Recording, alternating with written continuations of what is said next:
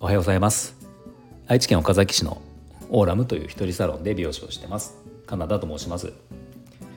このチャンネルでは一人サロンオーナー様やこれから一人サロンをするかもしれない美容師様のお役に立てそうな情報や美容のこと髪のことなどを毎朝7時に配信しています。はい、えー、今日はですねドライヤーを、えー、ドライヤーの購入を今検討中の方に向けてお話をしようと思います、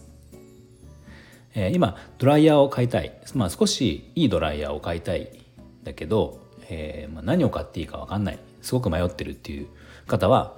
是非最後まで聞いてみてください。あのドライヤーってここ56年ですかね。あのすごく価格が、えー、一気に上がったんですよね。まあもちろんあの従来、まあ、昔からあるようなドライヤー、まあ、だから1万円以下とかでももちろん売ってるし、まあ、言ったら数千円とか2,000円3,000円でもドライヤーは買えるんですね買えるんだけどでは昔だったら少しいいドライヤーって言っても1万円前後ぐらいとかせいぜいそのぐらいかなと思うんだけど最近ですねここ56年あのまあ3万円とかに、ね、3万円4万円5万円で今なんか10万円超えのドライヤーとかもあるんですけど、まあ、まあ10万円ちょっと高いんですけどその、まあ、4万5万円前後っていうのは結構あの、まあ、いいドライヤーを買いたいなっていう方の中では、まあ、結構ドライヤーって言えばそのぐらいの金額は今必要だよねっていうふうに今、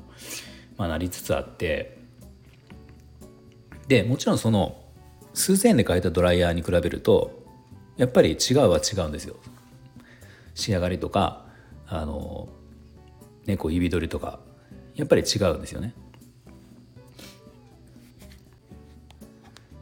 でまあただその金額がそこまで高くなったのでまあなんか買おうかなっていいドライヤー欲しいなと思ってかあのいろいろ調べるんだけどやっぱり分かんない。で失敗したくないっていう方はやっぱすごく多くて、まあ、何を買っていいか迷ってしまうっていう人はやっぱり多いのでまあ、そんな方のお役に立てばいいのかなと思って今日ちょっとドライヤーのお話をするんですね。でまあ僕もその世の中の全てのドライヤーを使ったわけではないので、まあ、今日はあのリミエリーナ社のレプロナイザーっていうドライヤーがあって、まあ、これご存知の方はご存知だと思うんですけど、まあ、結構ここその最近のその高級ドライヤーって言われる高い、まあ、数万円するドライヤーの、まあ、ちょっと先駆け的なモデルを最初に出した、まあ、とこでもあるんですね。であと僕も今、えー、プライベートというか自宅でも使ってるしあのお店でもレプロナイザーを使ってるんですね。なので、まあ、レプロナイザーが今モデルがいくつかあるのでレプロナイザーをじゃあ買うならどれを買ったらいいのかっていう、まあ、そんなことにちょっと今日は内容を絞ってお話をするんですが、まあ、結論ですねあのレプロナイザー今モデルが 3D、4D、7D、27D っていう4つのモデルがあるんですね。でその結論は僕は、えー、3D これからレプロナイザーを買おうと思う方はレプロナイザー 3D を僕はおすすめします。でまあ僕も実際今自宅で使ってるのが 3D でであとお店で使ってるのはえ 7D っていうのを使ってるんですね。今この4つあるモデル 3D、4D、7D、27D、27D 以外は全て使ったことがあって、まあ、今最近その販売を終了してしまったんですけど 2D っていうのもあったんですね。でこれも僕は使ったことあってで 2D があの今はちょっとあの新品では買えなくなって新品というかその正規では買えなくはなってるんだけど、えー、2D がある時も僕は 3D をおすすめしてたんですね。理由なんですけどあの 3D 以降で風量が一気に上がったんですよ。だからもし 2D をもしあの中古とかで買うとかメルカリとかでね買おうと思ってる方は 2D は僕はやめた方がいいと思うんですね。あの正規のとこではまあ 2D も今買えないんですけどうん、あの中古で買えるとしても 2D は風量が弱いのでやめた方がいい。で 3D 以降は風量が一気に上がってるし、まあ、ほぼ 3D 以降っていうのは風量が全部同じほぼ同じだと思うんで、うん、あのまず風量の部分で 3D よりも上がいいっていうことがあってでじゃあその 3D4D7D27D のその、まあ、一応メーカー的にはこの手触りとか仕上がりがまあいいってことなん上に行けば行くほどいいんですけど、うん、正直僕はその、まあ、この今ある4つのモデルの中だったら 3D4D7D は全部使ったことがあって 7D はちょっとまだ使ってないんですけどまあ使ったことある3つに関しては、うん、まあ確かに若干の違いはあるけど多分美容師じゃなかったら分かんないと思うしもし仮に今使ってるドライヤーが、えーままあ、俗に言うこういう高いいいドライヤーではなくて、まあ、従来の一般的な昔からあるようなドライヤーを使っている方だったらそこからそのレプロナイザー 3D に変わった時に多分もうこれでも劇的に違いがあると思うんですね。でその価格がその 3D プラス 3D でもえっ、ー、と4万円は超える、えー、5万円弱なんですよ。税込みで5万円弱。確か4万円7千円ぐらいだと思うんですけど 4D で、えー、5万円超えるかな、うん、5万円超えてえー、4D 7D で8万円約8万円。で僕が使ったことない 27D っていうのがこれ10万円超えるわけですね。まあこういうその価格のことと価格とその風量あと仕上がりっていうことを全てこう考えた時にまあそのコスパとかいろいろ考えてバランスがいいのは僕は、3D だと思うのでまああのそういった意味で迷ってる方は 3D でえっ、ー、と 3D と 4D の価格の違いっていうのが確か5,000円ぐらいなんですよ。だから、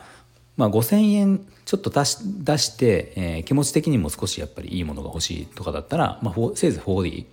まあ、だから 3D か 4D でいいのかなと思っててその 7D はあの、まあ、僕今お店で使っててお店でお客さんの髪を 7D で乾かしててで自宅に帰った時はまあ自分の髪をその 3D で乾かすわけじゃないですか。あの、まあ、意識をして使えば多少の違いはあるんだけど、まあ、正直そんなに変わんないですね。3D とその 7D でも。だから、まあ、7D を買う理由は、まあ、あまりないのかなっていう、うん、とこで。ただその 7D レプロナイザー 7D 以降だから 7D と今 27D が出たけどこの2つしかない機能っていうのは1つあってこれがあの海外の電圧に対応しているっていうことなんですね。なので日本以外でレプロナイザーを使おうと思ったら 7D か 27D の選択肢しかないっていうことですね。3D と 4D は、えー、海外では使えないっていうことです、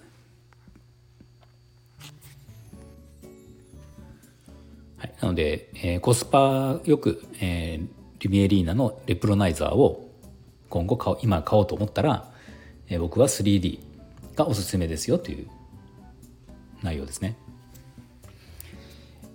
でまあその他にもいろいろドライヤーはいろんなメーカーから似たようなものがあって、まあ、ダイソーもそうですし最近だとリファとか、うん、いろんなとこから出てるんですね。で、まあ、この辺はあの僕が正直実際に自分では使ったことがないのでまあそのあまり詳しいことは言えないっていうのがあって、まあ、今回はそのレプロナイザーに絞ってお話をさせてもらったんですがレプロナイザーについては、まあ、かなり、まあ、27D 以外は僕は全て使ってるので、まあ、あのもし質問とかあれば言っていただければ、まあ、かなり細かいこともお答えできるかなと思います。えレプロナイザーに関して結構そのネット上でいろいろ見るとまあ賛否はあるんですよ。まあ、そもそもこの高い高級ドライヤーって言われる数万円もするドライヤーに関して自体が結構賛否があったりとか、まあ、美容師さんとかからしてもこんなあんまりあの変わんないっていうかその詐欺みたいなもんだよっていう人も中にはいるしレプロナイザーなんかでもそのホームページとか見ると、まあ、かなり僕でも理解ができないような言葉でいろんな説明をしてあるんですよね。まあ、見てもらうと分かるんですけどだから正直僕もそういうの見た時にまあなんか正直怪しいなっていうのはちょっと思ったりもするんですよ。するし、まあ、自分がその理解ができないような言葉が使ってあったりするのでどうなのかなっていうのは正直あったんですけど、まあ、ただですねあの使実際僕は今毎日使っててあの昔からある業務用のドライヤーとかももちろん過去に使ってたわけであのまあいろいろそのなんだろう分か分かんない言葉使ってあったりとか、まあ、賛否があるのは分かるんだけど現実違うんですよね。現実違うし自宅でももそのレプロナイザー 3D を使ってるわけなんですけど、まあ、その旅行とか行くじゃないですか。旅行行ってその宿泊まあさすがにドライヤーまで持っていかないんで宿泊先でその置いてあるドライヤーとかまあ使うんですよね。そんなに変なドライヤー置いてなかったりするんだけどそれでもまあやっぱり違うんですよ仕上がりが。髪の毛のその張り越しであったりとかあの指取りであったりとか、まあ、僕の場合はその髪の毛がちょっとこうペタッとなりやすい髪なのでこうふわっと張り腰を出したいっていうのがあるんですけど、まあ、この部分でかなり、まあ、違うのがあって、うん、あのやっぱり違うんですよね。そうだから、まあ、ドライヤーにこだわるっていうのはあの男女問わずこれはいいことなのかなと思うのでまあ、ぜひ今日の今日の内容があのドライヤーを選ぶ参考に少しでもなればいいのかなと思います。